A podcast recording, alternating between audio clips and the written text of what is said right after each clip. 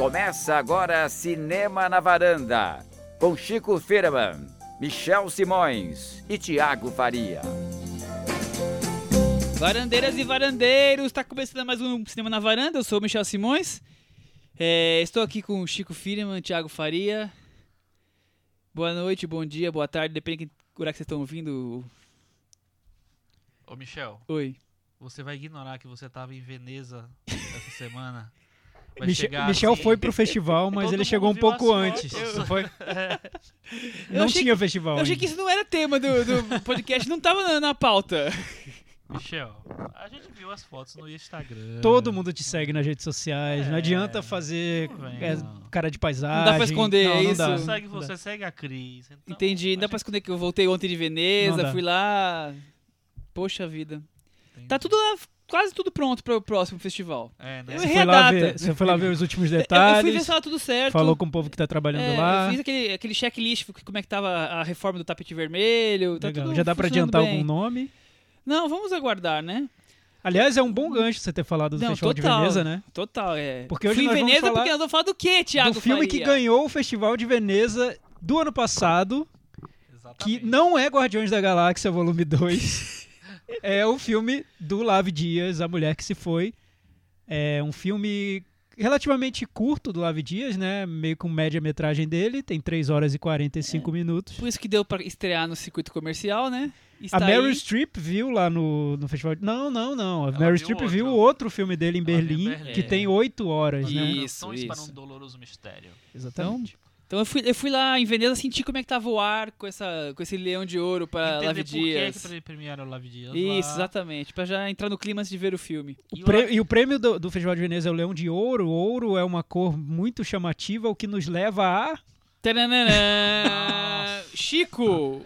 Nossa. Ouro, cores! O episódio de hoje chama-se Todas as Cores do Mundo, inclusive o cinza. De onde saiu isso tudo? Olha, gente, é porque a gente é muito criativo, a gente gosta muito de trabalhar com o imaginário. E aí, o que, é que a gente pensou? A gente vai falar de dois filmes. Um é em preto e branco, do vulgo cinza, e o outro é colorido até não poder mais, que é o Guardiões da Galáxia Volumes 2. O, o preto e branco é o do Lave Dias, né, a mulher que se foi.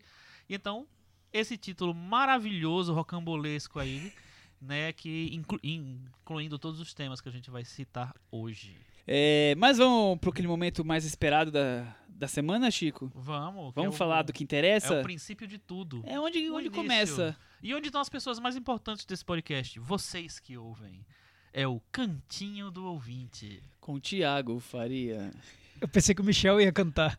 O Chico não cantou, mas o Michel fez quase. Não, legal. É, não sei se vocês lembram, mas no episódio da semana passada a gente fez um cantinho do ouvinte em real time aqui na, na varanda. Lemos comentários que vocês deixaram no Facebook sobre os filmes que marcaram o início da cinefilia de vocês.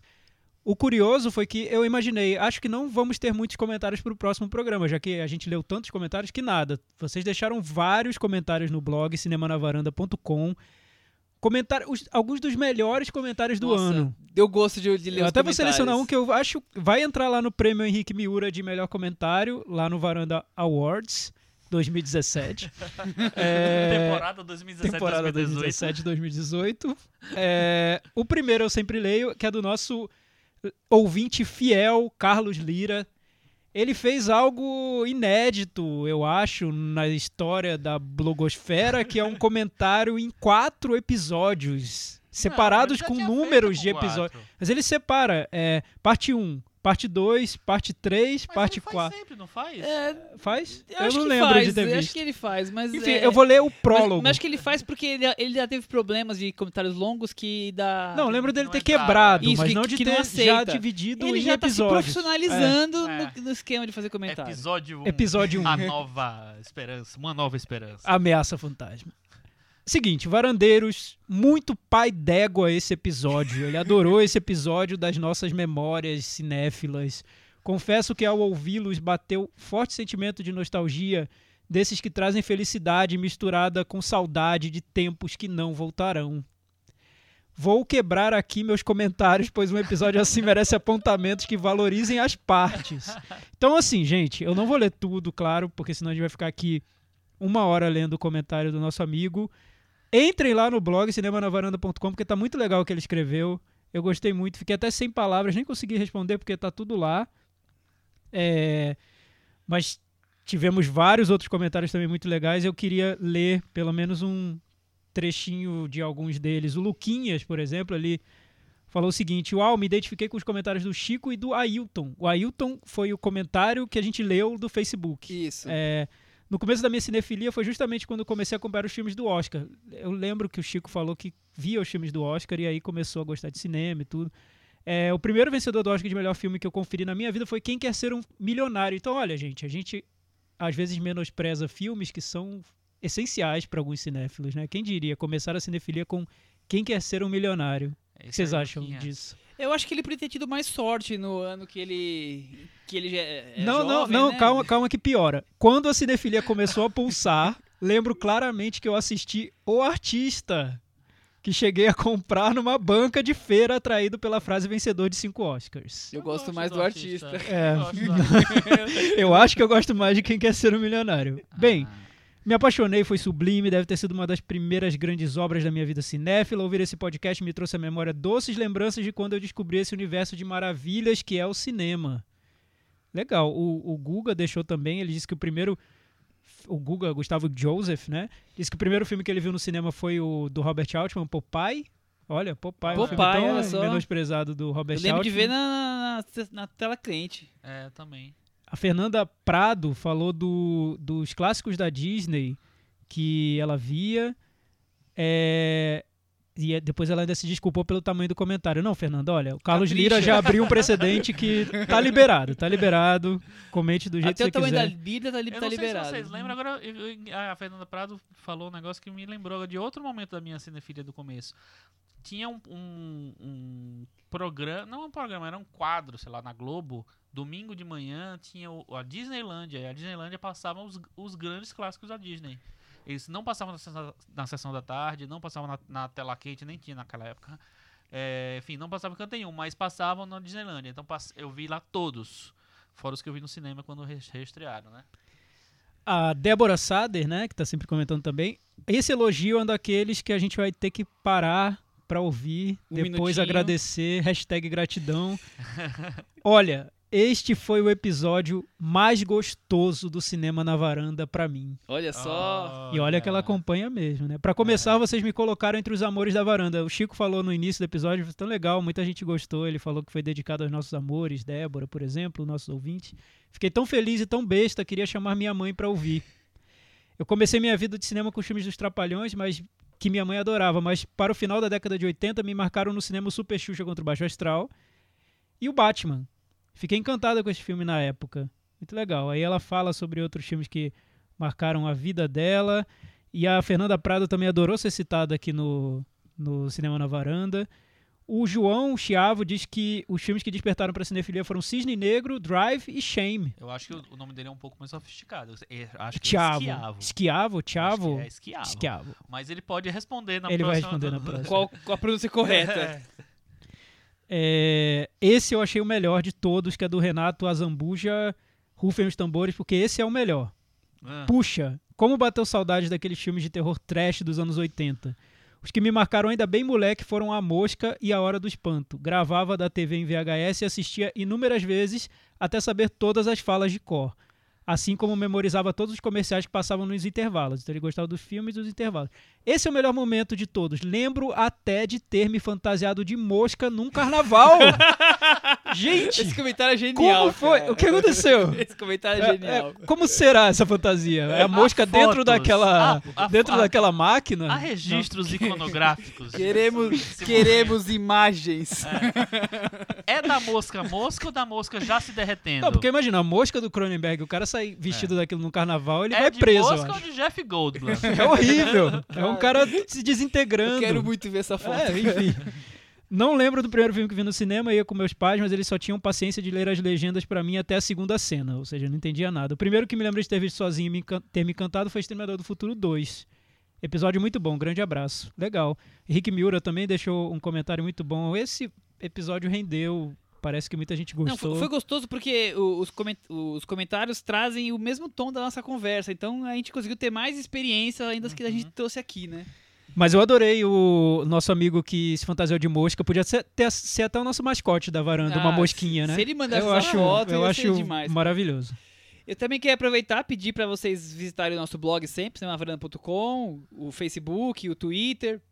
E eu também queria aproveitar e mandar um abraço pro Fernando Naves, que é um ouvinte nosso, que eu não conheço, mas eu tô vendo que ele tá maratonando o nosso podcast, porque ele tá, ele tá ouvindo e curtindo os antigos no Ele, SoundCloud. tá, ele foi lá do primeiro. Ele- é, acho que ele descobriu a gente em algum momento e agora tá, tá garimpando. Então, um abraço pra você, Fernando. É isso aí, Fernando. Vai lá, lá até o fundo da varanda.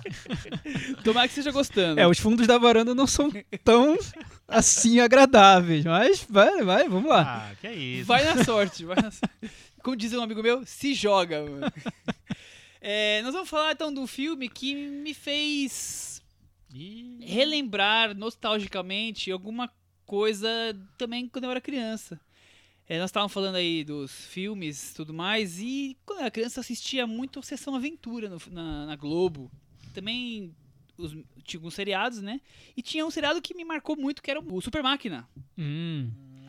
E o filme Guardiões da Galáxia não re- resgata esse, esse momento maravilhoso do. do David Hasselhoff. Exatamente, eu adorei essa, essa lembrança do Citação. Super Máquina. Mas ficou por aí depois. Vamos falar do filme!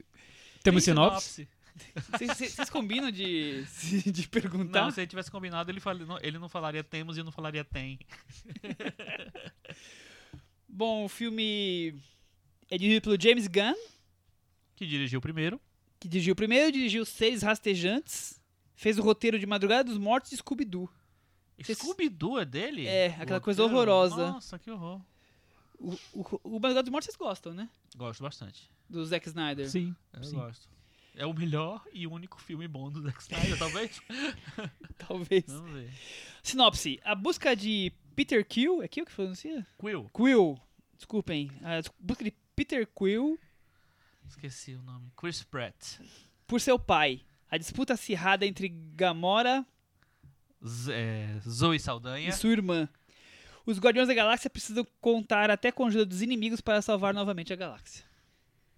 Bem Legal, simples. legal. É. E você faltou, entram em muitas confusões, acho que cabe nesse caso, né? É bem sessão da tarde o clima. Bem Sessão da tarde, É, né? Muitas confusões no espaço. É, eu queria primeiro fazer uma pergunta pra vocês. É Guardiões da Galáxia ou Velozes e Furiosos? O quê? A questão da família. Sim, vamos eu viver lembrei. pela família. Engraçado que eu lembrei também do Ah, Velozes e? Furiosos. Eu fiquei ali com Velozes e Furiosos na cabeça várias vezes do filme. Sério? Até porque o, o nosso Vin Diesel tá lá, né? Também, né? Nossa. Também. Ah, é verdade. Até tinha esquecido. Ele Ai, gente, dubla eu o nosso amiguinho Umas- Baby Groot. Umas três vezes não, mas a família. Mas a família foi É, caramba, é um filme família. esse É um filme família. O engraçado é que todo. A impressão que eu tenho é que todo filme família de 2017 vai ter que ser sobre famílias, né? E f- e f- É tudo, é tudo né? metalinguístico. É, é tudo sobre família para a família, refletindo a família, enfim, é muito família. Tamanho família.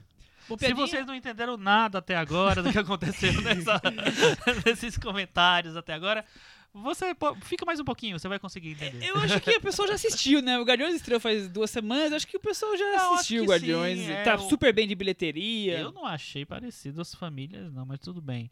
É, acho que tem dois, duas pegadas ali, né? Mais diferentes. Chico, você que, que Ah. de longe é o mais entusiasta do filme, começa a conversa. Você não sabe disso. Dos três aqui, eu sei. Eu sei. Dos quatro, eu sei. Não, não. Não sei se você lembra, no último episódio eu tinha dado uma. Eu tinha, já tinha visto, né? Eu tinha dado um pitaquinho sobre o filme. Eu acho que o grande problema e a, e a grande característica desse filme é justamente isso.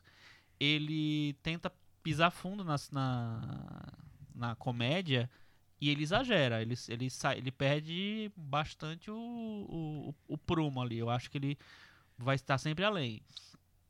E agora, depois de, sei lá, acho que duas semanas que eu vi o filme, é, e a imagem que, que fica na minha cabeça é muito mais do de, de como foi um filme que forçou a barra um pouquinho na, na, na comédia e não funcionou muitas vezes, ou funcionou um, pro riso forçado, do que um filme tão divertido assim.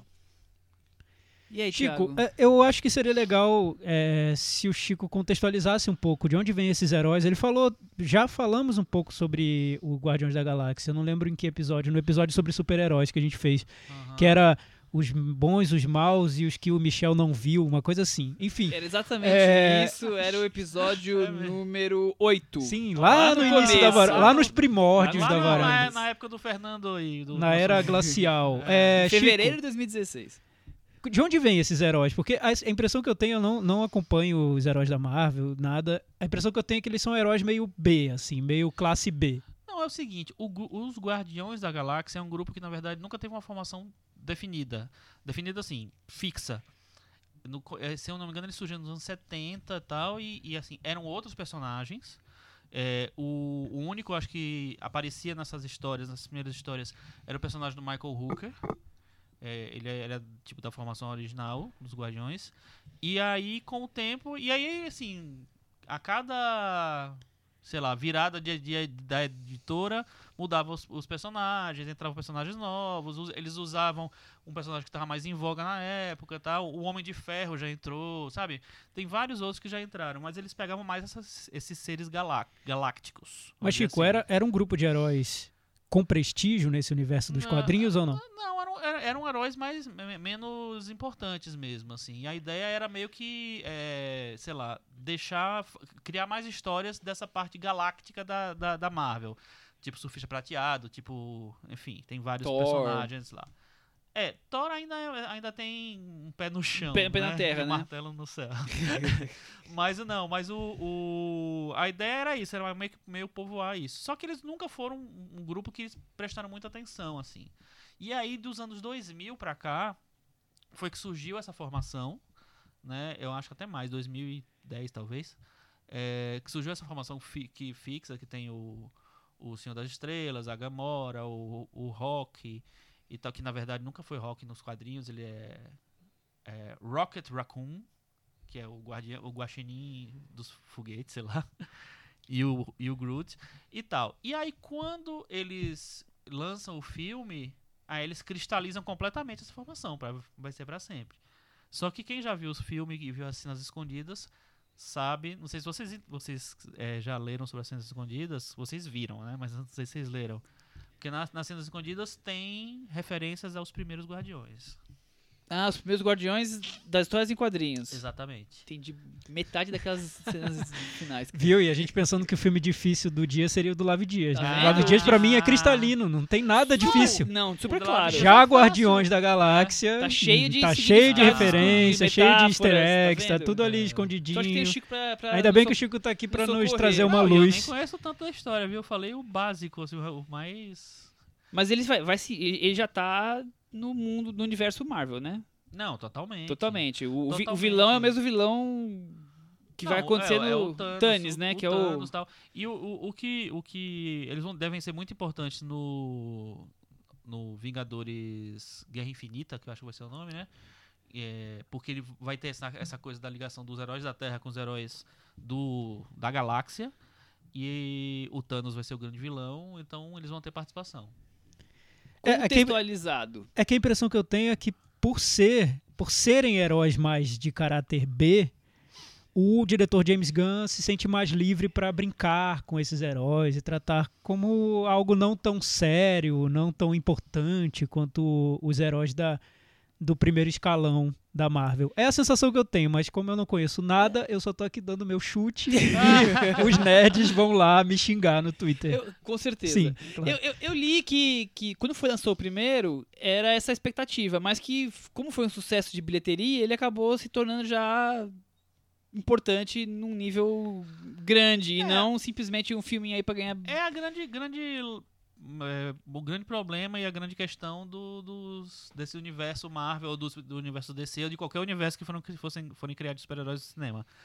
Nos quadrinhos, morre muito personagem, volta, ressuscita. é, ele sai de um grupo É entra uma no festa. outro, sabe? O, o Fera sai dos X-Men, entra no Vingadores. é, a mulher invisível sai do Quarteto Fantástico, vai entrar não sei onde. Então tem isso, tem essa troca, assim, é, é, é uma coisa muito viva, assim, até porque são muitas histórias pra contar, muitas revistas pra encher. É, e muito tempo, né? Os personagens existem há 50 anos. É, esses maiores, principais. Fo- Fora o Capitão América, que já quase 100. E aí, então tem, tem muita coisa pra acontecer. Eles têm que mexer realmente, assim. Só que é, e, e- e é uma característica dos quadrinhos que esteja sempre mexendo, Superman morrendo, não sei quem sobrevivendo, voltando, a Jean Grey voltando das cinzas e tal. É, só que nos quadri- no cinema você tem que ter uma lógica de história meio fixa para poder a- as pessoas se interessarem em, em acompanhar. Então, a assim, jogou no cinema e, e deu certo, virou cânone. Já eles já são os Guardiões da Galáxia para sempre. Aham. Então, eu acho que vai ser. É mais difícil. Eu não sei como que a Marvel vai fazer quando, tipo, quando acabar esse, esse arco que vai terminar agora nessa. Que é- já é o terceiro. É, Terceiro degrau, digamos assim, né? Tem um nome. é, eu esqueci, né? Tem a terceira, o terceiro arco de histórias que termina com, essa, com esses esse Guerra Infinita aí. Vamos ver, não sei. Ele, eles têm que descobrir como vão fazer. Se eles vão pegar out- é, outros heróis e transform- transformar nos principais, se eles vão pegar outros atores para interpretar os mesmos heróis. Vamos ver. Agora, já que o- depois que o Chico contextualizou o Guardiões dentro do universo, ô, Thiago, é, o filme, pensando no Guardiões em separado, o primeiro filme, agora o segundo filme, esse segundo filme dá cabo de desenvolver os seus personagens, né? Ah, E ele consegue. Consegue. Você pode consegue. discutir se você gostou ou não gostou, mas ele, ele desenvolve cada um dos personagens, além da relação família deles de ser um grupo que são os guardiões. Quer dizer, cada um tem sua vida antes do, do grupo e ali as histórias se desenrolam. É, eu- o que eu noto é que esse tenta dar um pouco de densidade a tudo no filme. Ao mesmo tempo, ele repete muita coisa do primeiro filme. E Com um pouco mais ele- exagero. Ele pisa, né, pisa fundo na comédia. pisa fundo em tudo. É engraçado que, ó, trazer fa- já que a gente tá falando em família, né? Eu tava conversando com meu cunhado, ele é muito fã do Guardiões da Galáxia, e eu perguntei pra ele: "Você gostou do Guardiões da Galáxia Volume 2?" Ele: "Olha, gostei muito, mas é mais do mesmo. Eu diria que é mais do mesmo, porque é muito mais. É tudo é mais no filme. Todos os elementos que tinham no, existiam no primeiro filme aparecem numa versão exagerada aquela lógica de o que fez sucesso a gente repete, no time que tá ganhando a gente não mexe, esse filme segue plenamente. Dois exemplos. O primeiro, o humor do filme, que esse já vira quase uma comédia ab- aberta, escancarada. O primeiro Ah. não era uma comédia escancarada, tinha momentos de humor no filme, fazia Tinha- parte do tinha- caldo Tinha do muito filme. humor, mas não Tinha. era o cerne É, exato. negócio, né? E o outro, é, que eu acho mais gritante ainda, é como ele usa essa trilha sonora de soft rock, anos 70, que marca o filme inteiro. É quase uma pontuação do filme, né? Eu acho a parte mais legal do filme. É, isso. eu acho. Se, se tivesse duas dessas, eu acharia ótimo. Sim, mas tem ex- 20. Assim, é exagera. muito. É, você chega num ponto que tá, eu entendi, isso é legal, eu vou ouvir a trilha depois, pode ficar tranquilo.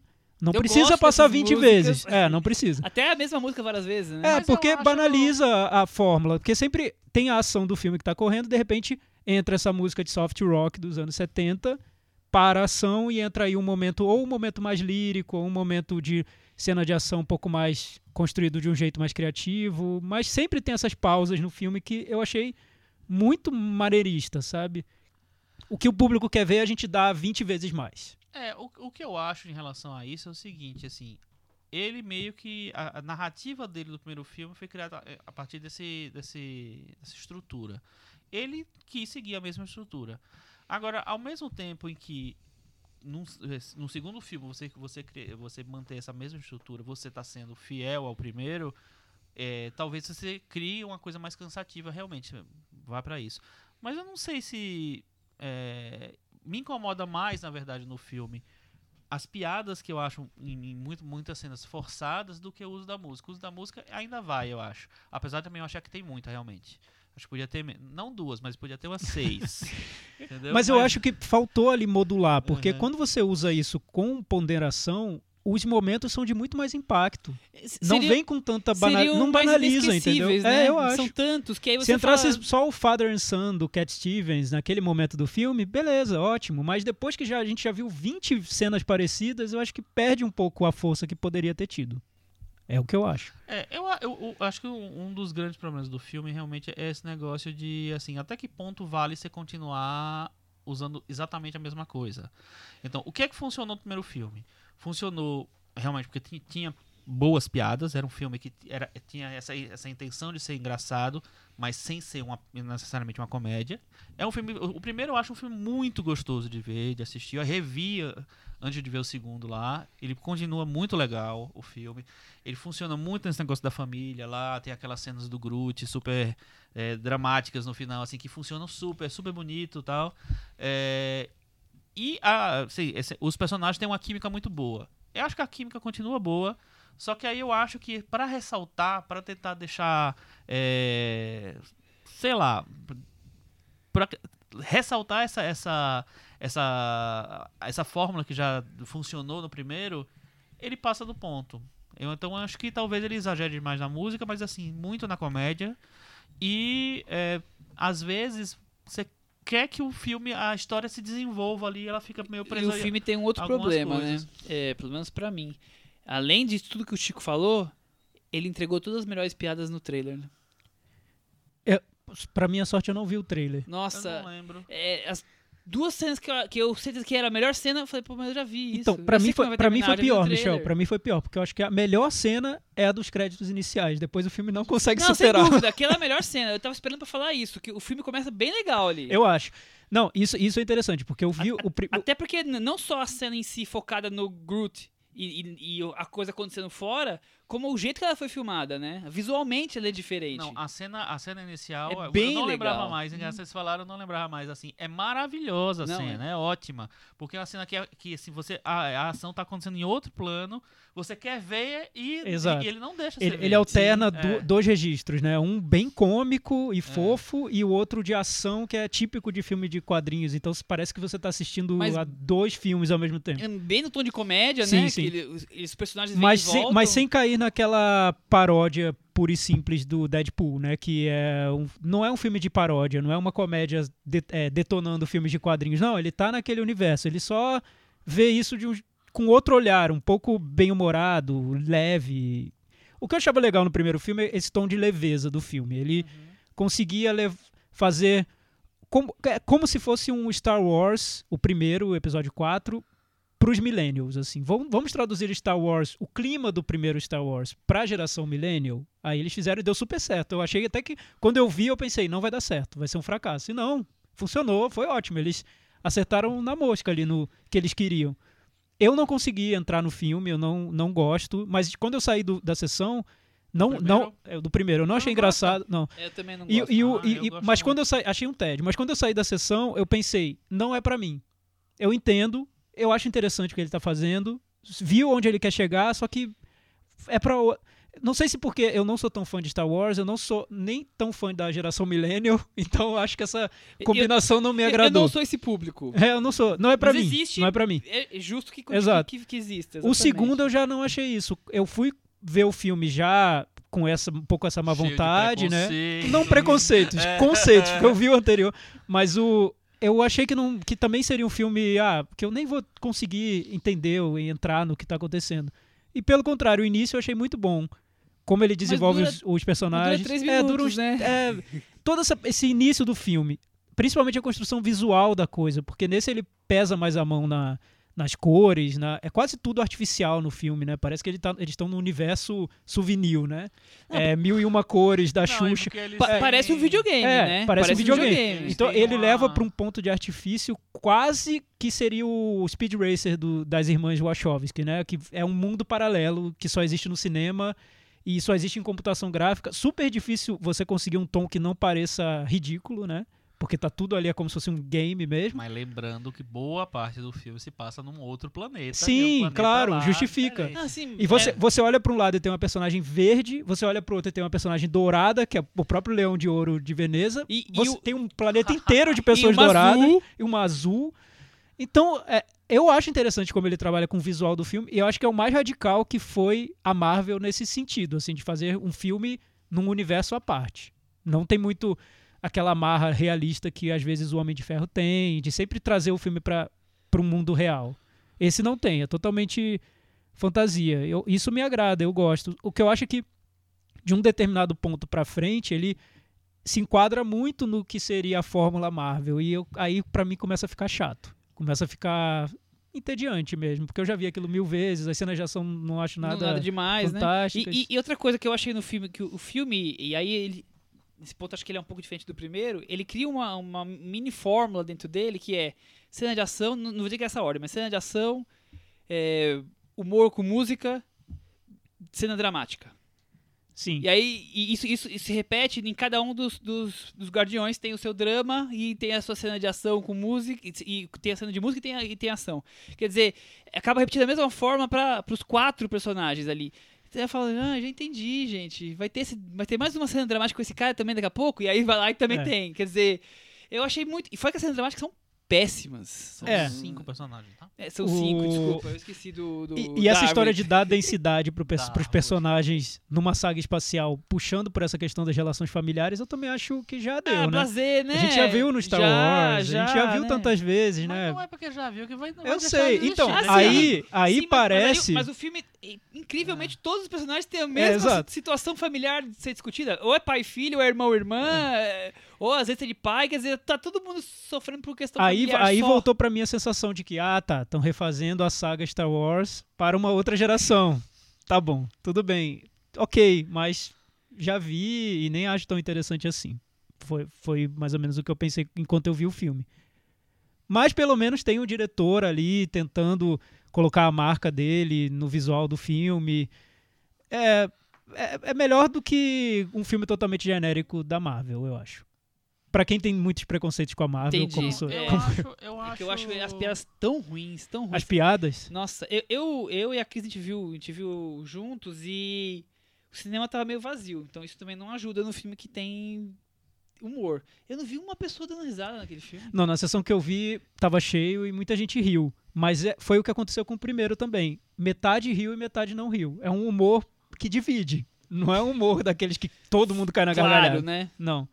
Uma parte ri, outra parte não. E ele tem, um, ele tem um humor rasgado às vezes, mas também um humor da fofura, que é o Baby Groot, né? Que Que, você é- olha e fala, ah, que fofo. Não, Que não esse cai na gargalhada. Esse é tiro certo, né? É. Quando o filme tá com, querendo se perder, põe ele lá que aí já reconquistou o público todo de novo e, e não vamos sei, pra tem lá. uma cena que eu acho meio exagerada com o Groot. Aquela cena que o, o Yondu tá preso e o Groot vai lá pegar as coisinhas pra ver Sim. que, né? Enfim, não vou dar O Chico dando spoiler aqui pra gente. Mas aquela, aque- aquela cena dali eu achei, nossa, esse- essa cena eu já vi em vários filmes. E podia ser menor.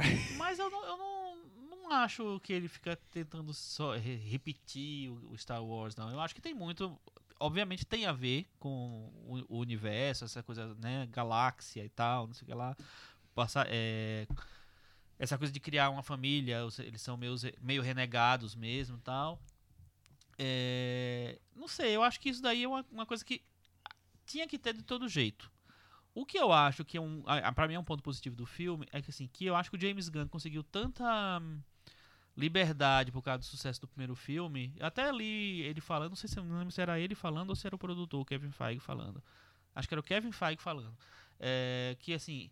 Aí o, o James che- chegava com uma ideia, tipo assim, vamos fazer uma, uma, uma cena é, brincando com a história do Stan Lee estar em todos os filmes da Marvel. Aí achamos maravilhosa a ideia, colocamos lá a cena tal. E até, até uma, uma- São duas cenas, na verdade, né? Do Stan Lee. E até uma terceira cena. Então, ele, ele conseguiu realmente, assim. é, tanto na história, tanto quanto no, no visual, quanto nessa coisa da, da linguagem, da estrutura narrativa do filme. Ele conseguiu manter uma coisa meio autoral. Eu acho que isso, di- diante dos outros é, filmes da Marvel, ganha quase em, quase em todas as, a- as questões, assim. Apesar de, às- de às vezes ter, sei lá, um filme como Soldado Invernal, eu acho um filme muito bem dirigido, né, pelos os irmãos Ross lá. É, Mas é um filme muito pé no chão, né? Esse é bem fantasia, né? é, não, mas assim, e aí, mas assim, você, ele, o, o, o cineasta ter essa liberdade e conseguir executar es- essas coisas todas num, num filme com tanto, tanto é, é, compromisso, então acho que tem o seu mérito ali. É, só que eu acho que realmente, assim, em comparação com, com o primeiro, que eu gosto bastante, assim, eu acho que esse filme tá bem aquém. Mas É. eu concordo, Chico. Eu acho que o James Gunn dá pra ver a assinatura dele no filme. Uhum. Eu acho que e, e Ele é um tá- diretor ele que tá com leva prestígio, que ele vai filmar, filmar também o vai terceiro. filmar o terceiro. E ele leva tudo com muita, ao mesmo tempo de uma maneira muito criativa. Você nota que ele não se prende muito ao Tem a fórmula do filme, que até é um pouco irritante, mas enfim, é um blockbuster e tudo. Mas você nota que ele tenta uma ou outra saída mais criativa, até visual, em algumas cenas. Tem uma que eu não lembro se é um chicote azul que fica fazendo uns desenhos, flecha, uma é. flecha. É, tão, é bonito, né? Você vê e Bonito, fala, bonito. nossa, teve um trabalho de, uma, de vermelho composição visual. É, cores. é, é, é bonito. É, É bonito, vamos mas ver. ele, ele, em alguns pontos ele exagera nas cores. É. Aí, aí pra se encontrar Mas o meio termo. é? Isso eu acho interessante, assim. Desculpa interromper. Pode falar. É, por, é assim, pra ele entrar nesse universo, porque assim, o Guardiões da Galáxia é realmente o primeiro filme da é, Marvel do espaço. E, e existe todo um universo de personagens, de, de, né, construções e de planetas, civilizações ali que existem na Marvel do espaço. E existem as pessoas coloridas, os, os lugares coloridos, essas coisas coloridas, que no nos quadrinhos é, é tranquilo. Você Ah, sim, à vontade, né? Eu acho que ele consegue, tal, talvez até se tenha sido um, um pedido da Marvel, não sei, manter esse leque de cores, essa coisa, essa, essa coisa meio absurda de pra gente, né? Porque isso existe no espaço, você sabe, né? É, não, mas assim, ele consegue é, respeitar esse universo com todas as, as loucuras visuais que ele, que ele tem é, da, da melhor maneira possível. Então, pra mim, por exemplo, eu acho incrível a, a- a maquiagem do filme, dos, dos filmes. A, a maquiagem da Gamora, ela ser verde lá. Às vezes até esqueço que ela é verde. É Eu é, acho bem legal. que cada filme é uma cor, né? Eu, eu, é eu acho isso bem legal. Eu acho, é, ela, acho que ela só escolhe o é papel. cor, né? Ela escolhe o papel. Se tiver a maquiagem colorida, ela topa. Enfim. Mas O, mas, mas eu gosto disso também, Eu, eu Chico. gosto, eu gosto do planeta dourado. É, e é tudo. E poderia ter dado muito errado. e, é só, e é só Exato, você pegar um exemplo parecido. Por exemplo, o Lanterna Verde, eu acho. Nossa. Lanterna Verde ele começa já num total Lanterna- fantasia e é horrível. Ele é tudo errado, o Então, Lanterna Verde, né? Poderia ter dado muito errado. Poderia, Poderia. poderia. Ser bem pior, Sim. poderia, sem dúvida. Mas aí a diferença, o Lanterna Verde, quem é o nome do diretor do Lanterna Verde? É um, dire, é um, é um cara, é um diretor que fez 007, que fazia filme de ação e tal. É o eu- Martin Campbell? É o Martin Campbell. Então, eu acho que existe uma, uma dificuldade maior de um, de, de um cara que fez filmes mais pé no chão, seja de ação, seja de, de coisa, é, entrar nesse universo da fantasia, do que um cara que fez seres rastejantes, que eram vermes que saíam do banheiro, entendeu? Ainda assim, eu Então- acho muito complicado. Acho, É, acho é complicado, difícil você realmente. dosar todas essas cores, Aham. maquiagem, buscar uma referência de leve, bem humorada, porque aquela maquiagem ali é combina, orna com tudo, todo o visual que ele está compondo, mas ao mesmo tempo tem umas referências de cinema B, você- de Sim. desenho animado. Sim. Você vê essas referências ali no filme e são todas muito bem colocadas. Então, Aham. às vezes você bate o olho no filme e vê o que é mais a fórmula, né? E esquece que tem toda uma construção visual que é muito Pensada, competente, totalmente né? É- pensada. É, é muito bem, Pode bem agra- pensado. agradar ou não, mas tá muito Sim, bem sim. Quer dizer, ele tem uma questão visual marcante, ele tem piadas que nem sempre funcionam. É, Tem um tom tem um- diferente, né? Porque não é aquele tom padrão da Marvel, ele busca um tom família, né? Digamos. É, É, family não. movie, né? Quase. Não, mas, mas tem um- umas piadas meio, meio pesadas que eu achei que ficaram muito boiando. Eu, no- eu, no a, a do primeira filme. fala do, do Chris Pratt é palavrão, traduzido com palavrão já, assim, de É, cara, assim, se eu não me engano. Mas assim, tem, tem mais algumas piadas de cunho sexual também, que eu acho que assim, que caberiam em outros contextos ou em outro tipo de filme, mas nesse filme ficou parecendo assim, deixa eu ser um pouquinho ousado. E aí saiu completamente do, do coisa. Eu não achei que, que funcionou É, não, tanto, não. não consegui rir, gente. Tirando o Groot. não É, eu não consegui ri. nesse Acho, acho que filme, no cara. primeiro eu não ri nada, absolutamente nada. Nesse eu ri acho que uma vez. Você gostou mais do, desse do que do primeiro? Gostei. Assim, eu, eu entrei mais Nossa, nesse Nossa, e eu também- admirei mais esse, assim, eu o, não todo o gostei lado do- nem visual. desse, Você não nenhum gostou dos dois? dois. O primeiro eu não gostei. Eu acho um, o outro Você ruim esse outro um melhor? pouquinho pior que ruim. Você acha pior? É, eu acho, eu eu, acho muito ruim eu, esse filme. Não, o primeiro eu não gosto, eu acho. Pra mim não aconteceu. Esse eu consegui Como entrar no assim? filme. Aconteceu, Todos estão, todos estão odiando a As varanda. bilheterias, vou- Gente, não, ó, o Chico, ouça, ouça o Chico. A gente não sabe minha Chico nada. tá aqui pra salvar Eu e Michel, a gente não sabe nada sobre Não. E aí Marvel. a gente não falou até agora, falou um tempão e não falou até agora, assim, da coisa, uma das coisas mais legais do filme, que é o Kurt Russell. Ah, Sim, vamos falar. esquecemos Achei dele. sensacional a escolha do Kurt Russell. Achei sensacional ele ter topado. Ele tá em todas agora entrar- também, né? Ele, eu, engraçado, o Kurt Russell é um dos atores que eu mais vi filme esse ano, sabia? Ele tá em Veloz, ele tá em todos. É, e aí eu acho muito legal ele ter topado e ele ter entrado no personagem, na brincadeira, na verdade, né? Então ele faz um, um- um personagem que é. Não pode dizer que ele. Né, não pode dizer. Enfim. Faz um personagem importante, do importante filme. do filme, assim, mas assim, em todas as cenas você tem, você percebe que tem o Kurt Russell se divertindo fazendo ali. E eu achei legal, achei demais abrir, abrir esse espaço. Porque uma coisa que, que você vê, o, o James Gunn é um diretor vulgar, né? Dessa, desse universo é, pop, meio. meio. Sim, pouco sim, orçamento. Ele tá num, num grande orçamento agora, mas enfim. Ele é um diretor dessa. dessa Ele fez aquele filme super de super-heróis De que eu acho que é baixíssimo orçamento com a Ellen Page. É, né? Não, e dá pra ver que ele tem esse lado, essa sensibilidade. O que eu noto é que eu queria mais dessa brincadeira no filme. Eu- até certo ponto tem muito, é bem legal. Mas aí chega num momento que parece que ele tá pagando os boletos, né? Tá lá preenchendo o formulário, que fica muito chato É, eu acho que ele tem boas ideias, mas que ele exagera em tudo. Ele exagera no drama, exagera nas cores, exagera... Mas o exagero eu entendo. Eu, eu- eu Eu entendo, entendo. mas não gosto. É. Eu não acho que fique, que fique bom. Se ele fosse um pouco menos, a coisa ia ficar. ia ser um filme mais redondo. É, Eu achei. Ok. O Chico quer, quer me matar agora. Não, eu, eu nem sou tão fã desse E eu, filme. eu não sei o que- não sei se isso vai acontecer mesmo com os próximos filmes da Marvel ou se é só esse, mas no final, assim, eu não vou dizer como acontece, o clímax do filme, eu notei um pouco um clímax meio fofura Pixar de resolver senti- no sentimentalismo, mas um sentimentalismo família que faz todo mundo chorar. E eu não tinha visto tanto isso nos filmes da Marvel até Nenhum, agora. né? Mas- Eu, mas- isso que chamou uma atenção. Eu- a parte dramática é muito, muito É, carregada. e eu, e eu e- ouvi, eu ouvi pessoas falando, É. nossa, eu não imaginava chorar num filme da Marvel. E eu acho que ele quer fazer chorar. não é Então, proposital, eu sabe? fiquei um pouco dividido com esse final também, porque a parte eu acho que tem a ver com o, o Senhor das Estrelas e o Yondu, eu achei legal. Achei que, achei que funcionou no, no- na medida do possível. Já as irmãs, pra mim, Mas eu já achei que, já achei que não- caiu de paraquedas isso no filme. acho que não, Michel. Eu acho que ele vem construindo no filme. Ele constrói Não, no filme. ele essa- nesse essa filme, mas assim, se fosse É. algo do jeito que, que é. Parece tinha que aparecer no primeiro já, eu acho, assim. Não, mas Achei não que era caiu de foco. para- é, não, não era o foco. O foco. O foco desse filme é a paternidade. E né, aí eu acho que ele desenvolve as relações a partir, a partir disso.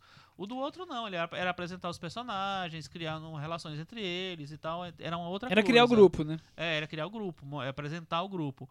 E nesse é que ele desenvolve a coisa da personagem. E aí eu acho que ele, ele faz uma. Ele, ele consegue incluir bem pra mim o.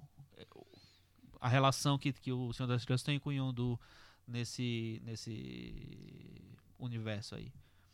Tudo bem, vamos pro Metavaranda? Meta varanda, vamos lá? Vamos. E aí, Chico? Ah, eu, né?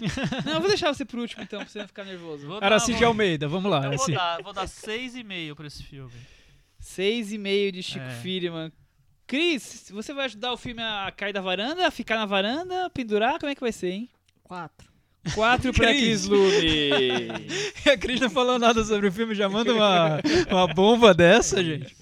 É, pois é, eu também. Eu, eu esperava dar risada, esse que foi o problema. Eu cheguei lá com. Vamos, vamos dar risada, né? No pique, aí- né? É, a gente espera tão pouco às vezes e não acontece nada. É, Aí eu- que não vem nada. Aí que, aí que não veio nada, sei lá, senti falta de dar risada mesmo. Pra mim, o Guardiões da Galáxia tem essa marca, assim, de ser um filme bem humorado e tal, engraçado. E demorou um pouco, assim. Eu, eu achei que mais pro final ele começa a, a ficar mais engraçado, mas no começo Que não, decepção, Cris. não pegou. Tiago, a minha nota também é quatro, tá? Que isso, gente. Então com A, isso. a- a minha, eu tô, tô sentindo que eu adorei o filme, porque eu vou dar 5,5. Olha aí, você adorou o filme. Quase igual a mim. Com isso, ele ficou com 50 no Metavaranda e ele se pendurou, Ele- mas Não, ele não tá caiu. pendurado, tá quase. Um Nossa, dedo, tá né? quase um caindo. dedo Tá lá. quase. É. Ele tá igual a um personagem segura o outro no filme lá pra não cair da nave. Gente, Pessoal, se vocês quiserem fazer um outro podcast, eu tô. tô juntando, tô, tô juntando pessoas. Super Chico contra o falar. Baixo Astral. Esse que é o nome do podcast. Isso, boa. Ótimo, ótimo Patrocínio Tinta e Souvenir. Prazer, nós somos do Baixo Astral. nome. Vai, Guilherme, Car... Guilherme Caran. Encerrada essa fase colorida do podcast, vamos falar de uma fase mais cinza. Vamos pro outro lado. Agora muda completamente. Vamos pras o tom. trevas. Pras Muda- sombras. Muda o mundo de outra forma. Um- a mulher que se foi estreou Chico Firman em Estreou. várias cidades do Brasil, não são tantas, mas em algumas É. cidades. Aqui em São Paulo tem Tem três salas passando, exibindo. é. Então, E é, o- e é Não o viu quem não quis. Durante, nos últimos três anos, teve filme do Lave Dias estreando em circuito. exatamente, o Lavi Dias tá aí Lave Dias agora vai estrear toda semana em circuito. Botando o seu pé na- São três estreias. filmes, Live Dias, o que Norte estrearam. estreou. O Norte estreou? Não sabia que tinha Estreou. estreado. Estreou. Estreou. Estreou. O- foi, foi nosso filme favorito aqui do. Ah, do verdade. ano. Até A gente eu coloquei na minha lista É e. Ah, que coisa, né? Vamos O lá. que vem antes estreou Seguinte, ano passado. é, é a primeira vez que a gente fala do Live Dias. Oficialmente, Oficialmente um filme aqui na varanda, né? varanda é a primeira vez. A gente sempre citou várias vezes, tanto que virou É. quase uma marca da varanda, né? Sim. Vivem A dizendo gente- aquele podcast que eles gostam do diretor que faz filme de 8 horas, É, né? Não exatamente. ouçam. Enfim, A agora a gente, vai falar A pela gente primeira falou- A vez. gente falou durante o festival, Durante do o filme, mas festival. não foi todos os três que viram o filme de 8 horas, a É. canção. Agora é um filme. Então, vai, então vale a gente introduzir o Live Dias Exatamente. ao mundo não, dos cinéfilos. não conhece não? Lavi Dias, filipino, cineasta filipino, tem acho que 16 filmes, a maioria com. Tem essa piadinha das longas es- extensões, longas durações. Esse tem um pouco, tem um pouco menos que 4 horas, por isso que ele foi pro circuito. Mas ele já fez filme de 5, 6, 7. E fez filme de uma hora e meia. 10. É, eu, eu, li- eu até li uma entrevista com ele, ele fala, ah, eu faço o filme com a duração que eu quero porque essas convenções estão aí, não sei por que elas existem, porque o cinema tem várias possibilidades que ninguém explora e várias delas têm a ver com duração de filme. Por que não explorar durações diferentes dependendo da história que você quer contar, do personagem que você quer retratar? Tá então, isso não me prende e eu faço o que eu quiser dos meus filmes. É, resumindo o que ele disse, é Eu- basicamente Eu, isso. eu comecei. Ele tem 58 anos. E, o- e o que é curioso é que, enquanto vários diretores filipinos se concentram ali em Manila, né? E filmam um lado mais urbano das Filipinas, por exemplo, Brilhante Mendonça é o caso mais claro. O Lavi Dias não. Ele geralmente vai para lugares um pouco mais afastados ali do centro e faz uma imersão nesses lugares e cria filmes que tenham a ver com aquela localidade, com aquelas pessoas que vivem lá. Às vezes ele chega nesses lugares sem ter uma história e lá ele encontra a trama do filme. Isso. Ele, ele até diz que está mapeando as Filipinas com o cinema dele, porque ele não fica ali concentrado em Manila. E é importante E ele sempre falar... tenta mostrar a questão política ou, ou situações Sim, da sim. história da, das Filipinas interferindo nos personagens de alguma forma, É, e né? é importante falar, é, completando o que o Thiago disse no, no comecinho da fala dele, é que assim, existe uma razão para ele fazer esses filmes maiores. Tem, tem a ver. Se você assistir um filme dele, você percebe porque o filme dele é mais longo. Porque ele tem um outro tipo de. Ele se aprese- eh, apresenta os personagens e, e começa a se envolver com os personagens de uma outra maneira. Através da, da observação, através do, da repetição do cotidiano. Então, você entra realmente no cotidiano dos personagens É um cinema de imersão, quando né? Você, quando você- você... acompanha o, o filme do Lave Dias. Então, por isso, os filmes dele se estendem. Então, ele vai até... Chico, Chico, já que você falou sobre isso, eu queria já meio que tirar o, o elefante da sala. O que, Ah. que você acha dessa implicância que as pessoas têm com o cinema do Lavi Dias por ser feito de filmes muito longos? Então, sempre que se fala sobre o cinema do Lavi Dias, nunca se fala exatamente sobre os filmes. Eu digo isso na imprensa brasileira ou até de outros países também. Mas se fala sobre como é difícil ver os filmes do Lavi Dias, como é uma maratona, como é Eu- eu- incrível, extraordinário eu você até- entrar num cinema e passar oito horas lá, não vai acabar a pipoca, como é que você vai se alimentar, como é que até você vai sobreviver. um post sobre isso, assim. Que eu acho que as pessoas... Enfim, é, é um outro tipo de cinema. Ninguém, ninguém precisa estar disposto a, a, a ver os filmes, assim. Eu acho curioso, Mas- a Fox ou outros canais de TV a cabo não transmitem um dia inteiro de, s- das, da- da- das todas as temporadas de uma série específica, no dia inteiro. Exato, é. As pessoas não ficam vendo. Tá, Tá, tá, é, não, é o eu, sofá eu, eu, casa, não é o cinema, tudo bem. eu entendo o argumento, mas, eu entendo, mas é porque a experiência de ver um filme de oito horas no cinema é tão incomum Sim. que isso acaba virando uma notícia, né? É, É, vira notícia, mas quando ele faz um, dois, três, quatro filmes e as pessoas só conseguem falar disso, Não, eu é, acho que as exato. pessoas também estão meio sem assunto, né? É, também, não, né? não, mas eu noto não só da, do- da imprensa, Não, tem- Noto. Tem, gente que não vê o filme mas eu por conta noto às disso. vezes do cinéfilo, tanto positivamente quanto negativamente. Assim, ah, eu queria tanto conhecer, mas eu não vou passar oito horas no cinema. Tá, esse é o lado negativo.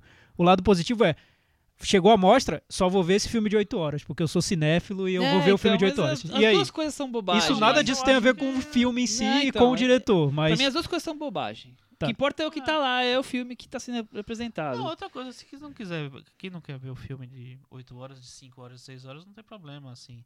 Eu mas isso, mas, eu- o- mas não é limitador pro diretor a duração do filme. Eu digo, Não o que ele quer filmar, eu entendo. Ele, que ele viu que aquele material daria um filme de oito horas. Maravilha. Mas não é limitador encontrar um público que consiga e que tenha a disposição de ver aquele filme de oito horas? Então, mas será que ele quer um público muito grande? É, que eu- veja, eu não quer sei. Que as pessoas certas, vamos dizer assim. Ah, entre entendi. aspas. É, porque é uma, Veja. mane- é uma maneira de selecionar o público também. Talvez. Eu não acho que sei. ele pense Eu, nisso. eu acho que eu não, Eu, exatamente. eu- acho que eu não acho que ele tem uma nisso. visão, porque a gente sabe que tem um universo de cineastas que vivem de fazer filmes pra festivais. Tá.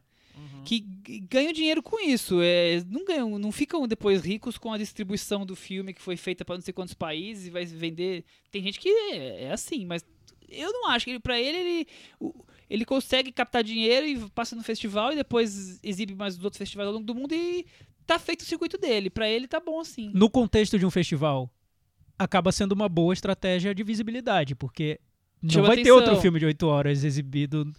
é, Vai ser muito raro ter outro filme de oito Não. horas exibido no festival. Raríssimos os Então casos, né? ele vai ter essa visibilidade, queira ou não. É um Sim. filme que chama atenção, né? Eu não sei também se ele pensa nisso, ele nunca fala sobre isso na- nas entrevistas, só que é inevitável falar porque ele foge muito do modelo que se pratica hoje no cinema, né? De a duração chama muita atenção. É como se todos estivessem escrevendo contos e ele escreve um romance, É, né? sim. Mas ele não é o único, né? É. Eu lembro do Show, aquele documentário Sim, famoso, claro. que é bem longo. Mas eu acho que, acho que são filmes mais pontuais. O filme do Bellatar. Sim. Mas assim, eu tô falando um de um diretor dele, são vários, claro. e vários por ano, né? No ano passado ele dirigiu o filme de 8 horas, que passou na Mostra de São Paulo, dirigiu A Mulher que Se Foi, que tem quase 4, e um curta curta de, de 15, 15 minutos. É. Não, É. mas o que, eu, o que eu falo é o seguinte, assim, eu não sei se ele também está preocupado de, em, em que as pessoas vejam o filme. Ele, eu, uma, uma, uma história que ele já falou é que ele gosta realmente que os filmes sejam é, exibidos sem, sem intervalos. Sim, sim. Né? A, a- a gente chegou a questionar, eu e o Michel, a gente viu no filme dele de 8 horas na mostra, e ele falou assim. é, a gente pensou, por que, que não bota um intervalo, O- né? Nem o- que seja um só. O, o ator te- E o tava ator lá e ele falou- explicou falou isso. assim, pra, pra ele não não interessa isso, ele gosta que, que, que o filme esteja acontecendo. Se a pessoa quiser levantar e fazer xixi porque precisa, vai, mas o filme vai estar acontecendo.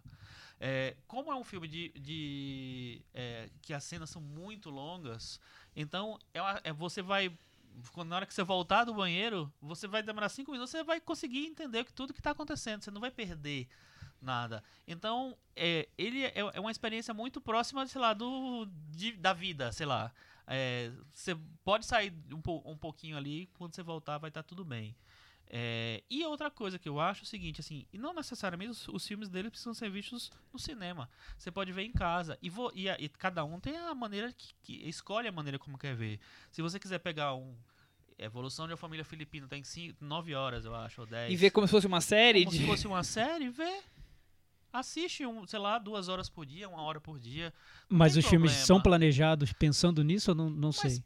A gente tem que assis- assistir os filmes da maneira como eles foram É, eu acho que não. Então, nenhum, mas não sei. Talvez o, o diretor pense numa experiência que ele quer essa imersão completa e absoluta. Ele quer, ele quer essa imersão completa e absoluta, mas não necessariamente eu, posso oferecer pra ele a Sim. imersão.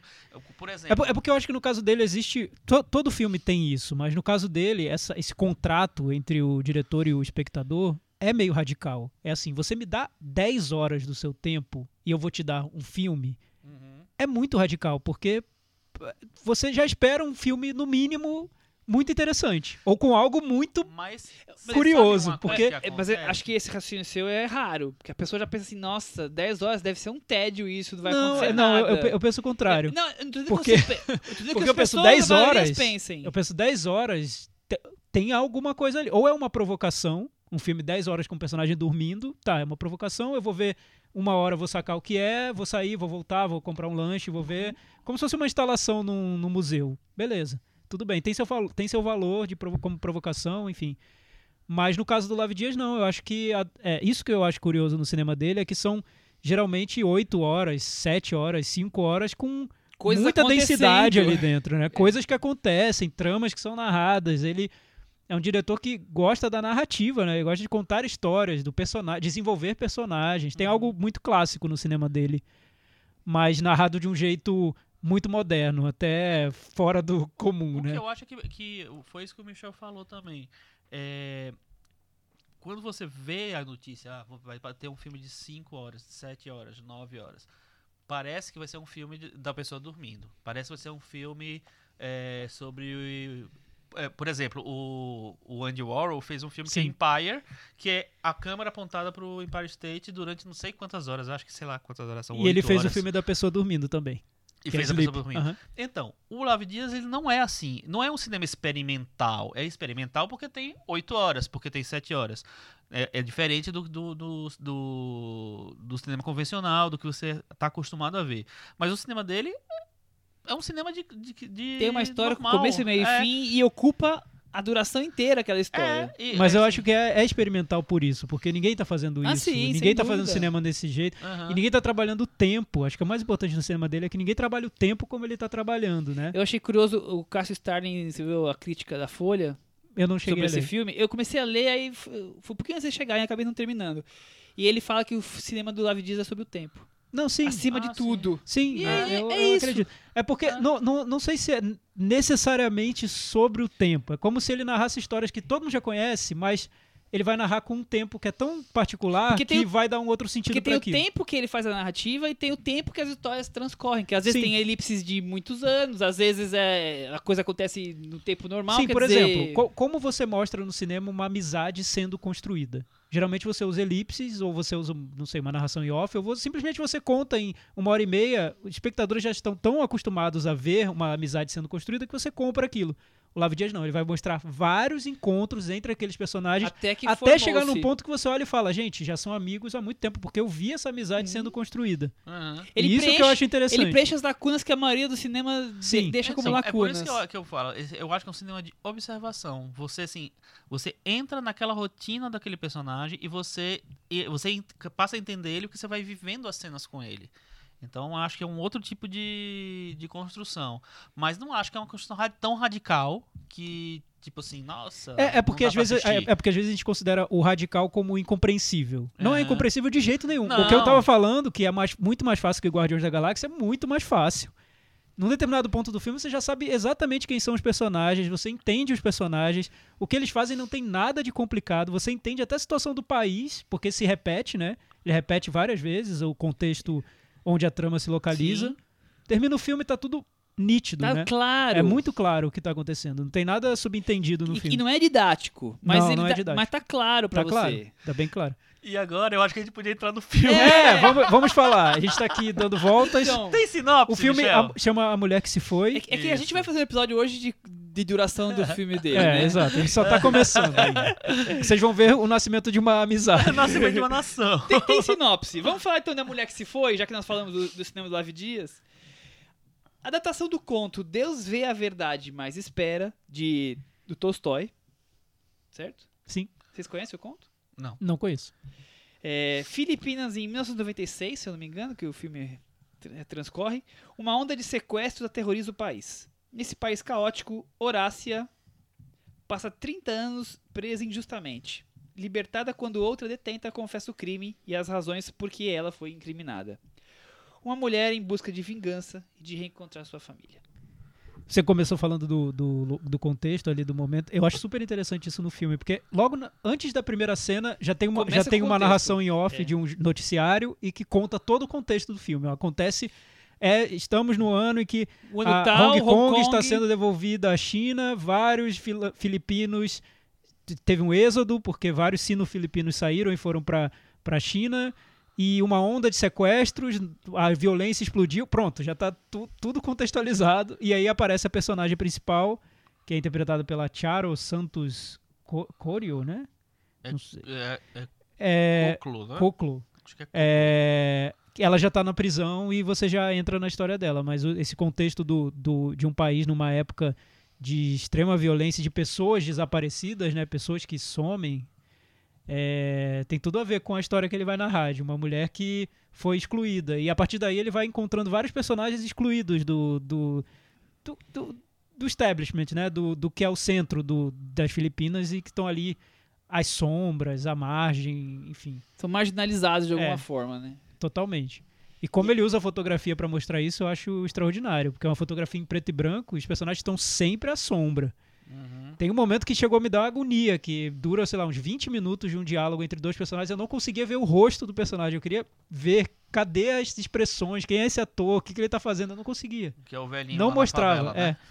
E é tudo muito à sombra. E né? aquela, acho que, é a- é- eu acho que a primeira cena da, da personagem da travesti também Sim. acontece toda meia luz e você. Totalmente, é. Né, você tem que. E são momentos que é geralmente à noite e tá- a cidade está silenciosa, então você não ouve ruídos de, de carro nem nada. É Não, só o silêncio só- e a sombra e, a- personagens naquela rua. e algumas pessoas na- que sobraram, né? Como se fossem os que foram esquecidos mesmo, né? Na cidade.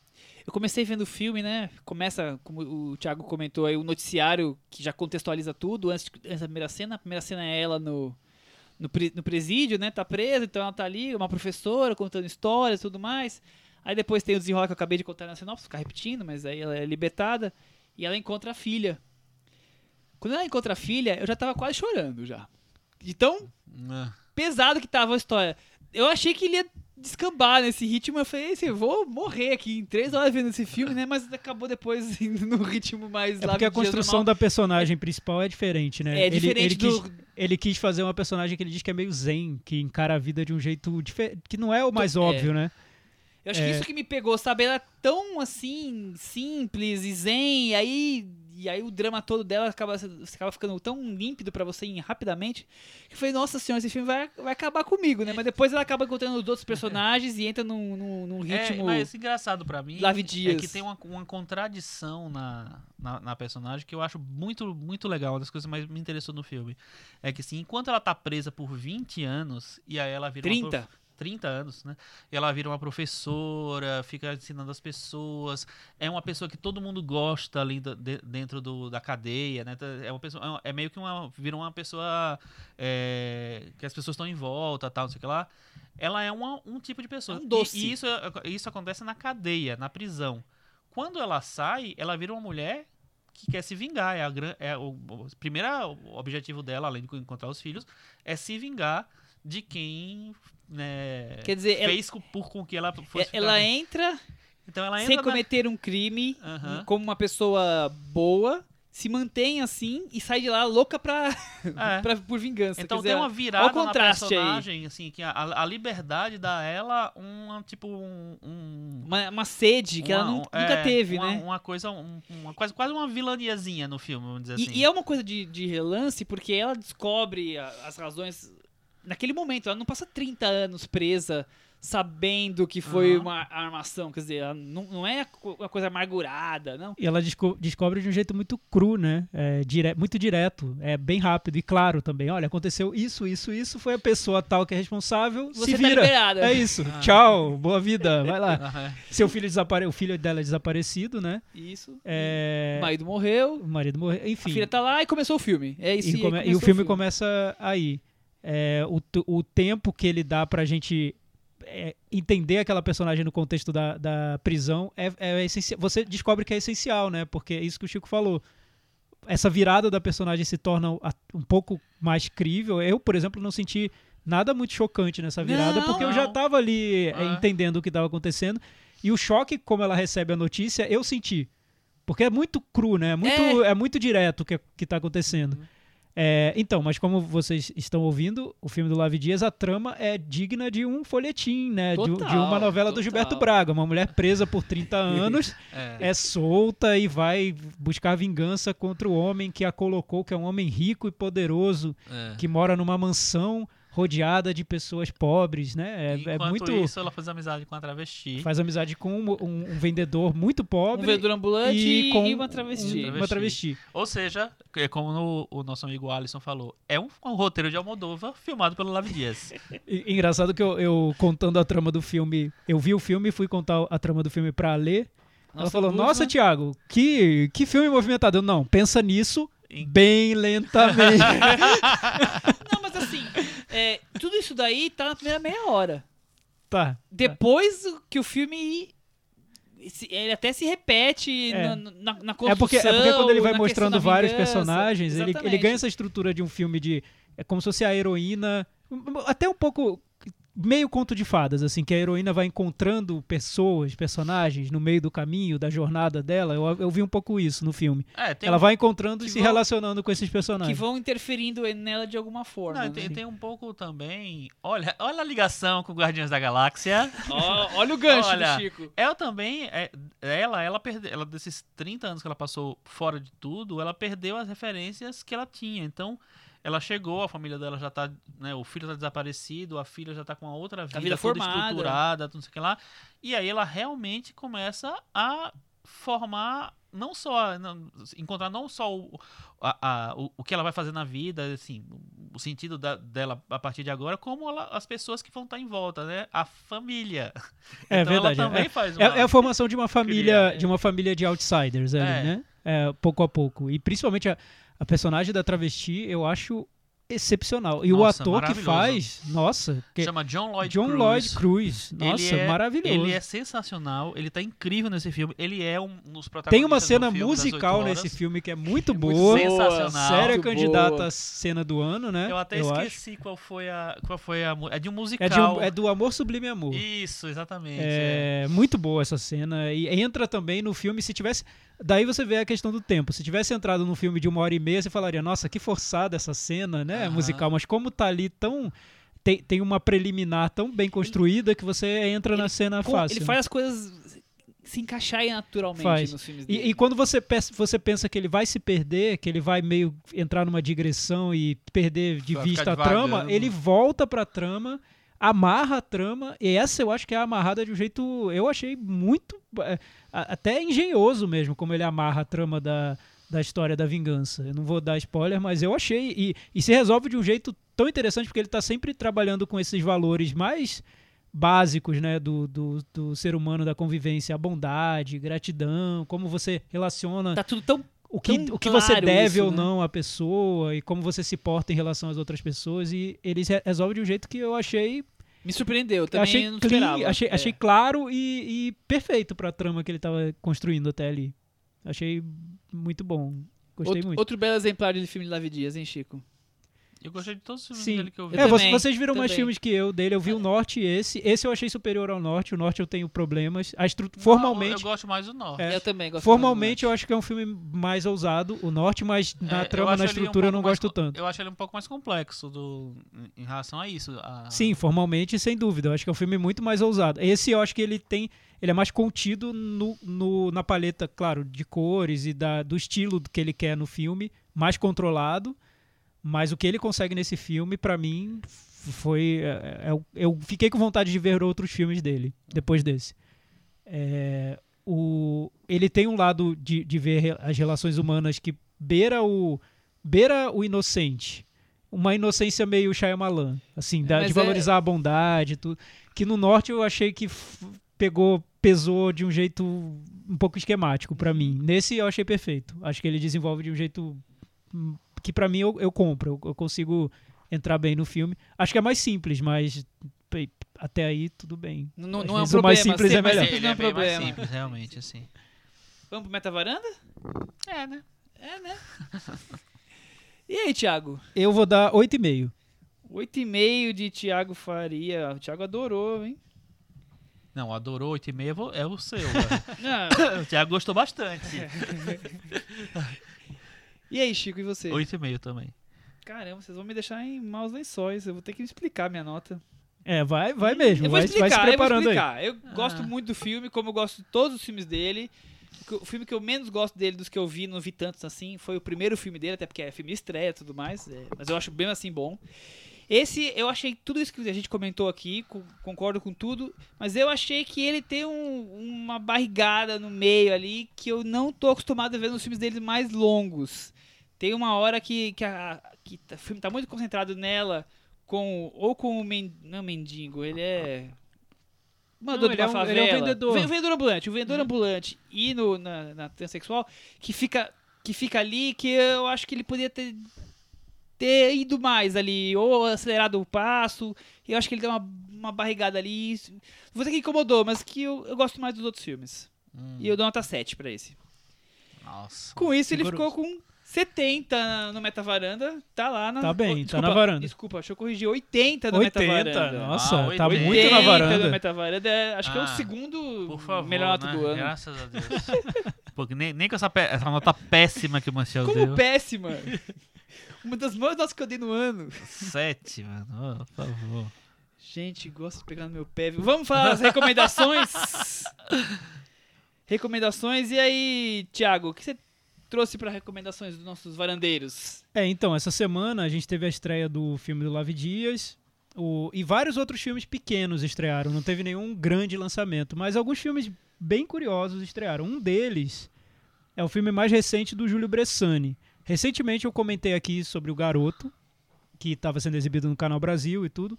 Agora estreou o Beduíno, que é um filme bem diferente do Garoto. O Garoto tem aqueles, aquelas paisagens abertas, aqueles belos cenários da floresta e tudo. Esse não, esse é quase todo confinado num espaço fechado de uma, de uma casa, com o Fernando Eiras e a Alessandra Negrini.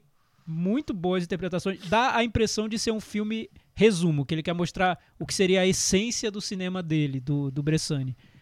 Não acho que seja o melhor filme dele, mas ele, ele é, pra- principalmente para quem gosta, para quem acompanha, é um filme essencial, tem que ver. Principalmente com a maneira como ele opõe algum, alguns valores do cinema dele. Por exemplo, o Erudito é um filme que tem um lado muito erudito e tem um lado muito popular, até meio infantil, juvenil. E ele vai opondo o carnal, o espiritual, a literatura, o cinema. Ele cita um filme dele que é um cult do, do cinema marginal, que é o Memória de um Estrangulador de Louras. Cita isso no meio do filme, então tem uma autorreferência ali que acho que pouca gente esperava e Até porque pouca gente viu Memórias de uma até porque pouca gente é um viu. dos mais raros. É Ele- a gente é. É assistiu super legal esse filme. no... Muito É muito legal na também. abertura de um festival. Festival né, que teve com filme, do filmes da, é, daquela época, né? Brasileiros. Ah, né? isso é. Então, que era, que era já, já era um filme que era o puro prazer do cinema, né? Um homem que Total. estrangulava louras e pronto. E- E, e compra esse O filme. filme é só isso, É, é, ele estrangulando loiras. Eu, eu li uma entrevista dele que ele, ele queria construir, mostrar um mundo dele sendo construído, um mundo de cinema, né? E é isso. O, filme, o Beduíno é puro Bressani, pequeno, porque dos limites ali do, do cenário, da trama, dos personagens, mas ao mesmo tempo tá o cinema dele todo lá dentro. Acho que quem gosta do Bressani tem que ver. É, minha recomendação é o Melhores Amigos, o filme do Ira Sex, que estreou agora também essa semana. É um, um filme independente ame- americano é, que é o, é o universo do Ira Sex. Ele, tem, ele, ele faz muitos fi- filmes pequenos, delicados tal. É, o, ano, o ano passado, se não me engano, estreou, estreou aquele filme que, que é o John Lithgow e o Alfred Molina, O Amor é Estranho. O Amor é Estranho. Antes teve o Deixa a Luz Acesa. Deixa a luz acesa também que é um acho que é o, deve ser o mais interessante. cultuado dele. É, não sei, acho que não seja cultuado, mas é Eu um acho que filme o Amor é Estranho é mais, viu? Você acha? Teve, teve, foi, foi mais amplo, entrou na lista do, da carreira do cinema, foi um filme mais. É, mas, teve mas uma repercussão maior. também teve bastante Foi. destaque. É, e esse é um filme talvez mais discreto. É basicamente a, a, é, a amizade entre dois, do, né, dois meninos, dois, duas crianças. Um que é filho de uma família americana tal, e um que é filho de uma, de uma família latina que mora lá, né, que, que a, a- acho que é a avó dele, né? é, tem um espaço onde ela tem a- o seu ateliê, ela é costureira, no, na casa que, que pertence a um, a um senhor. E aí, é, o filme coloca a amizade dos dois à prova, tal. Ele f- fica mostrando até que ponto, as- a- como surge e, e até que ponto vai essa amizade, assim, como na vida tudo é passageiro, enfim.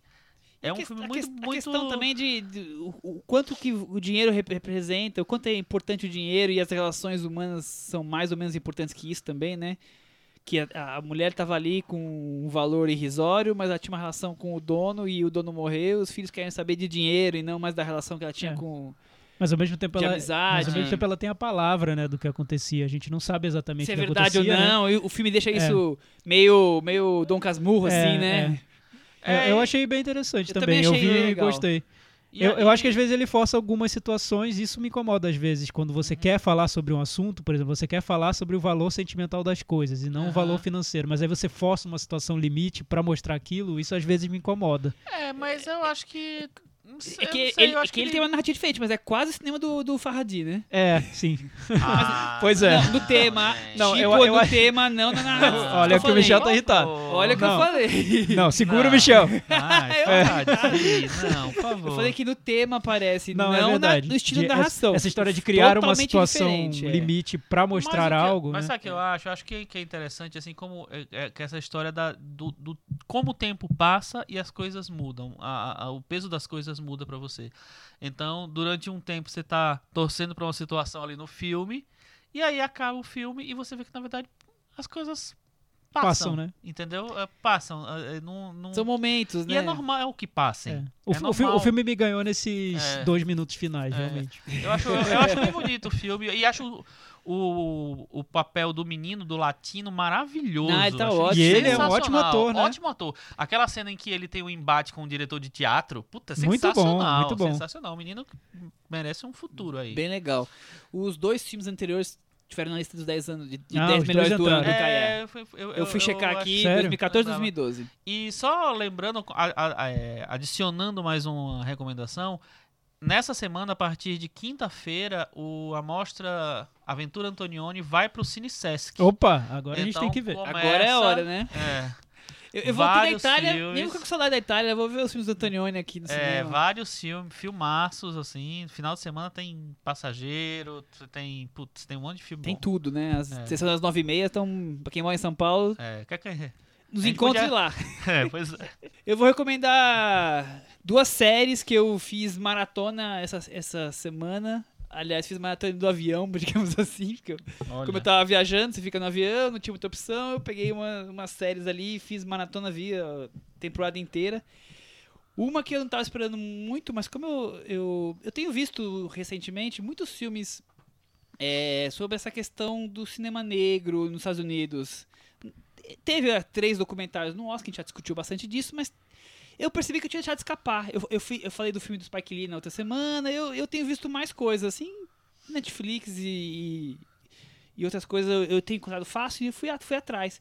E estreou o Cara Gente Branca na- no, no Netflix, que é uma série sobre uma, a questão de conflitos, a questão racial dentro de uma faculdade nos Estados Unidos. E eu, eu achei uma série cheia de clichês, cheia de, de, de um jeitinho cool de querer ser, mas que ela tem muita De coisa ser, interessante. ótimo. tem muita coisa interessante ali. É, é bem gostoso de assistir. Tem questões de relacionamentos entre os personagens, tem as questões é, que são levadas à enésima potência, é claro, mas a questão racial ali e as questões de, dos brancos, é, os, os latinos e os negros que são o fo- foco principal.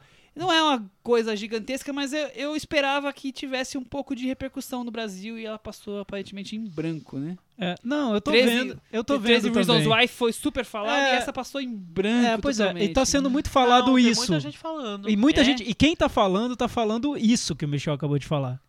Por que a série está passando em branco? Muita gente falando isso. Quase que eu falei, gente, reúne todo mundo que tá falando isso e conversem sobre a série que vai, vai ficar bombar. felizes. Né? Não, enfim. É, eu também tô vendo, eu não terminei ainda o Dear White People, né? É, vi o 30 Reasons Why também, eu acho bem superior ao 30 Reasons Why. E eu acho que tem semelhanças entre eles, não só o fato de ser numa, Ah, num é ambiente de, semelhanças, de é? escolar, não, não o fato de ser Ah. simplesmente ser num ambiente escolar, mas essa necessidade de falar sobre temas. É uma, é uma série de temas, O né? 30 Reasons Why foi renovado pra uma segunda temporada, Foi, eu né? não faço a menor ideia Eles do que vai ser. Eles Não, vão matar mais alguém. não, vai ser Ghost. Ela, acho que ela volta. Enfim, vamos, vamos ver, vamos ver. Os roteiristas criativos aí. Eu acho que tem. Michel, falando do, do, do cara gente branca, eu acho que tem muito do cinema do Spike Lee, principalmente na maneira como ele traz temas, por exemplo, relacionamentos interraciais, é, os negros de pele mais clara e o de pele mais escura. Até isso questões tem, que existem mais, tem com mais força nos Estados Unidos. Talvez por isso não esteja sendo tão discutido aqui no Brasil. Talvez, né? né? Eu acho que Porque as pessoas não viram aqui, poucas pessoas Não, será? vendo. Eu acho. eu não sei. Eu acho que tá, às vezes a gente subestima um pouco ou já, já vem com um- um- uma tese, né? No caso desse, desse, dessa série, o, o- a hipótese que eu noto é que as pessoas dizem: olha como todo mundo é racista, estreia uma série de negro e ninguém nem vê. Será? Eu não, não, sei. diria que é tudo racista, mas assim, as pessoas não, não, É, não talvez dão muito não... te, Então, importância ao talvez tema. não tenham se interessado tanto, até porque a linguagem da série ela é bem, como você disse, é bem cool, né? É mais indie, eu acho. Sim, Ela, sim. é- ela, ela lembra um pouco Bem filmes indie. Quer ser descolada. Por exemplo, a gente, a gente tava vendo lá em casa, eu vendo com a Lei, a Lei disse, nossa, Thiago, é, é, o humor dele é tão, é tão. Tudo acontece tão a mil por hora que às vezes cansa, né? Eu também achei. Mas depois você entra no ritmo da série, tudo bem. O 30 Reasons Why é quase uma malhação, Eu assim, na 30 linguagem. Digo, É, na linguagem. É fácil, é direto, não tem problema. É até meio tosco, né? Então eu não sei, é, Mas não e- sei se dá mas- pra comparar Mas assim. mesmo, é, então, lá. mas o cara gente branca, ele tem uma- algumas coisas só dele. Por exemplo, cada episódio são 10. Tem um foco em um personagem. Sim, Depois o personagem pode voltar e ser foco em outro, mas tem uma, uma coisa além do, do contar a história ali, uma coisa narrativa di- diferenciada. Fora a questão da, da rádio, da relação entre eles, e essa coisa meio pop, meio cool. Mas tem esse- esses elementos diferentes, assim. Os personagens não são todos santinhos, todos têm os seus lados negativos que vão surgindo. É. E eu acho que ela fica melhor a partir do quinto episódio. Não sei se você já está. não, não cheguei ao quinto aí. O quinto Eita, tem que Eita, ver quatro. agora eu tô- ai, vou ter que ver quatro ficar já. boa, tem que ver quatro. O quinto, ai, por acaso, é dirigido pelo Barry Jen- é, Jenkins, que é o, Ah, que o- o curioso. diretor do Ah, eu- Moonlight. Eu vi alguém falar isso. E não, não acho que é a mão dele que fez o episódio ser o me- melhor ou pior. Mas dali pra frente, tem um acontecimento que a série pega. Ela engrena, né? É, eu acho que ali engrena. Mas eu achei muito bem dirigido, bem produzido. Comparando com 30 Reasons Why, é outro, outro nível, assim, do, de como ele pensa até a linguagem, a, a narração em off é super irônica, tem um, usa muito sarcasmo na série, é outra coisa, mas não sei, é legal tá todo mundo indicando agora e até inconformado com o fato de que a série não viralizou, né, como 30 é, Reasons Why viralizou. viralizou, essa que é a palavra. Mas eu, mas eu não sei, tem, tem várias séries que eu queria que tivessem viralizado. Por exemplo, Better Call Saul. Saul. As pessoas amam Breaking Bad. Por que não viralizou Better Call Saul aqui no Brasil? Por que as pessoas não estão comentando enlouquecidamente sobre os episódios do Better Call Saul? Eu queria, porque eu vejo toda Uhum. semana. Mas, assim, quando eu me distancio da série e vejo que é uma série que tem uma outra pegada, uma outra linguagem, é muito lento, é difícil, não é uma série com, com momentos explosivos como Breaking Bad tinha, eu entendo que por que não está sendo tão comentada.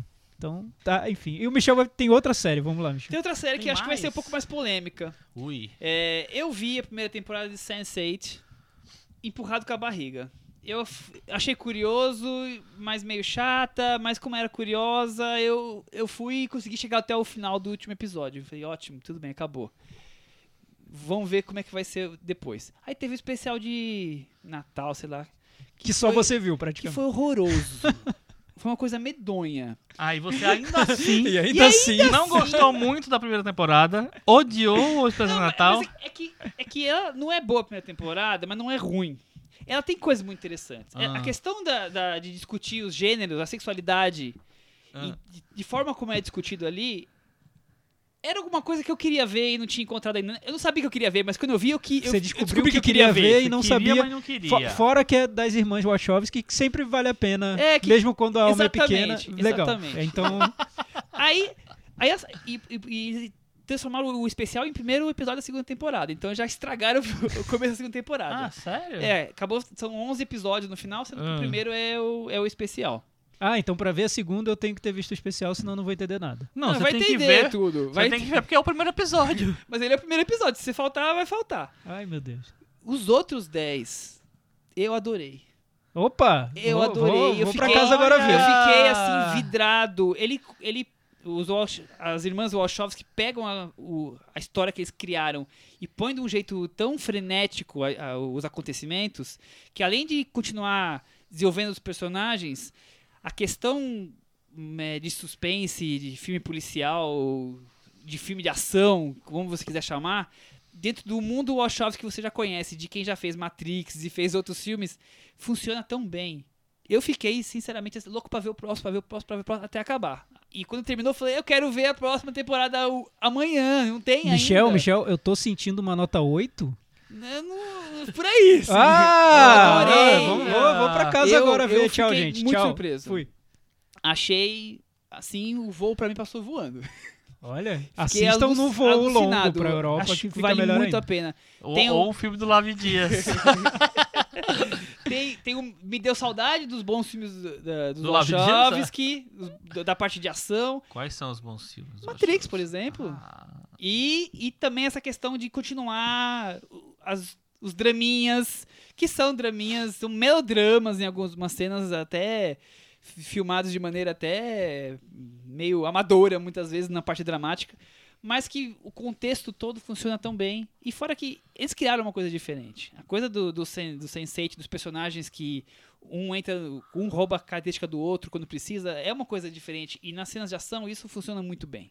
E, e da segunda temporada ficou bem claro isso pra mim. Eu gostei da primeira temporada, eu então eu sabia devo gostar que dessa era- também. O que era essa série? Vale a Você pena, não Chico. sabe? Não, vale a pena eu- como, eu como sei- cinema de é. fantasia mesmo. É. É como se fosse uma série Ah. de super-herói mais modernizada. Exatamente. Assim, pros tempos de hoje. Interessante. Apesar de ter esse lado de querer falar sempre sobre temas que estão em voga. Não, to- todos os temas importantes É. estão lá na série e desde a questão política no Quênia até a questão No da Quênia? É, tem um personagem que fica no Quênia morando numa favela e tem Ah. questões políticas. Até a questão do um, um homem que, que fez uma operação pra virar mulher e tem uma namorada e os pais não Aham. aceitam e tem uma briga Por e que será hein, que tem, tem esse personagem na série das É, não, não- irmãs não sei porquê, Wachowski, não sei. né? Eu vou, eu vou pesquisar sobre isso. Então tem de tudo, um bandido, Aham. um, um- um bandido em Berlim, uma farmacêutica que mora na Índia, eles estão todos conectados e uma filha de banqueiro que mora na Coreia, tá todo mundo ali junto, misturado. Tá tudo conectado, né? Que na Exatamente. a filha de banqueiro, mas é uma coreana? Ela é coreana, filha de É a banqueiro e Ringo é Kikuchi? lutadora, Não, é, não. aque- é aquela atriz que fez to- todos os filmes dele, dos, os últimos deles.